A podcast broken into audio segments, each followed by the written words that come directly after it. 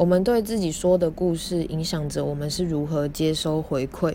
例如，我们假设我们的个人能力是定型不变的，那便会容易气馁于困难的题目，使我们看起来很笨。此时的题目便是在评量我们。但如果我们假设个人能力是成长型的，会因学习而进步，那我们此时答错的困难题目也会被视为在指导，而不是评量我们。定型心态的人倾向只听做得好的部分，成长型心态的人则在失败后较快振作起来。收到回馈时，前者的学习机会都被防御心理给隔离在外。其实只要能有意识地把原本视为平凉的回馈视成给予指导的回馈，就能降下防御心理的屏障。这么一想，你就能和对方讨论他们注意到的现象和担心的事，那些也许你已经考虑过，但也可能是你想都没想过的问题，且不会影响你对自己说的故事。